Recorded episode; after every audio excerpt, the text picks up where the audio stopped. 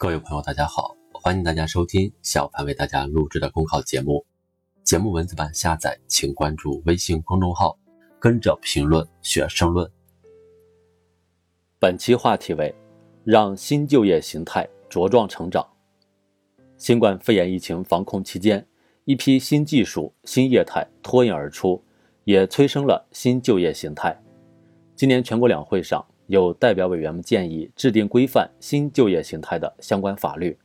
对此，习近平总书记强调，新业态虽是后来者，但依法规范不要姗姗来迟，要及时跟上研究，把法律短板及时补齐，在变化中不断完善。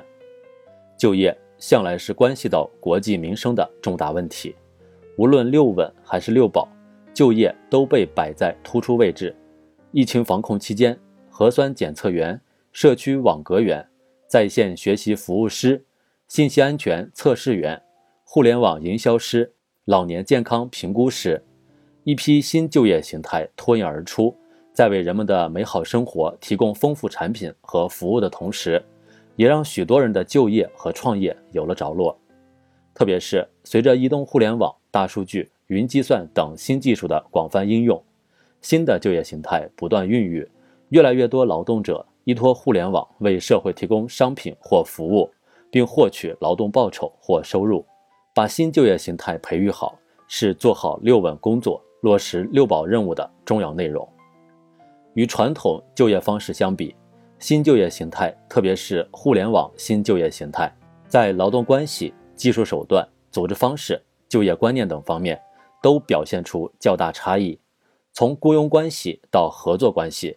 从操作机械设备到拥抱信息技术，从定时定点劳动到随时随地工作，新就业形态彰显勃勃生机，展现出灵活性强、包容性强、自由度高等特点，在拓宽就业渠道、增强就业弹性、增加劳动者收入等方面，发挥着传统就业形态难以替代的作用。在疫情防控中，新就业形态蓬勃发展，不仅使日常物资供应不断。社会运行有序不乱，还提供了大量灵活就业岗位，减少了经济与就业波动。作为新事物，新就业形态还不具备我国现行法律所规定的劳动关系的全部要素特征。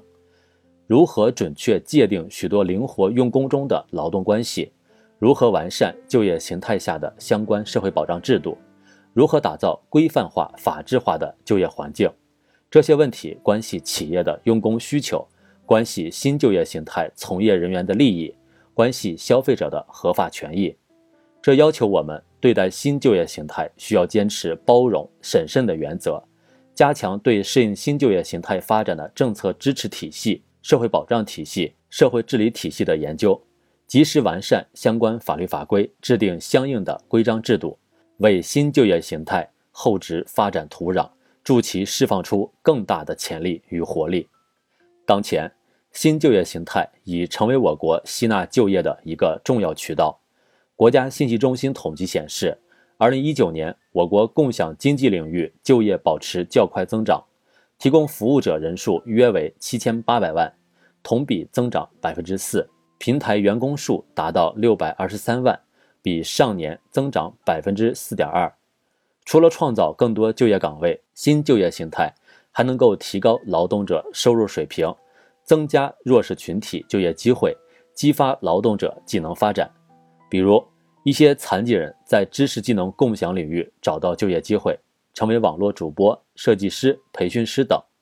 就业是最大的民生，保障好新就业形态下就业者的合法权益，是尊重劳动、尊重创造的体现。有助于更好地兜紧民生底线。从大环境看，我国正处在转变经济发展方式、优化经济结构、转换增长动力的攻关期。新的劳动形态、新的就业方式、新的创业路径会不断涌现出来。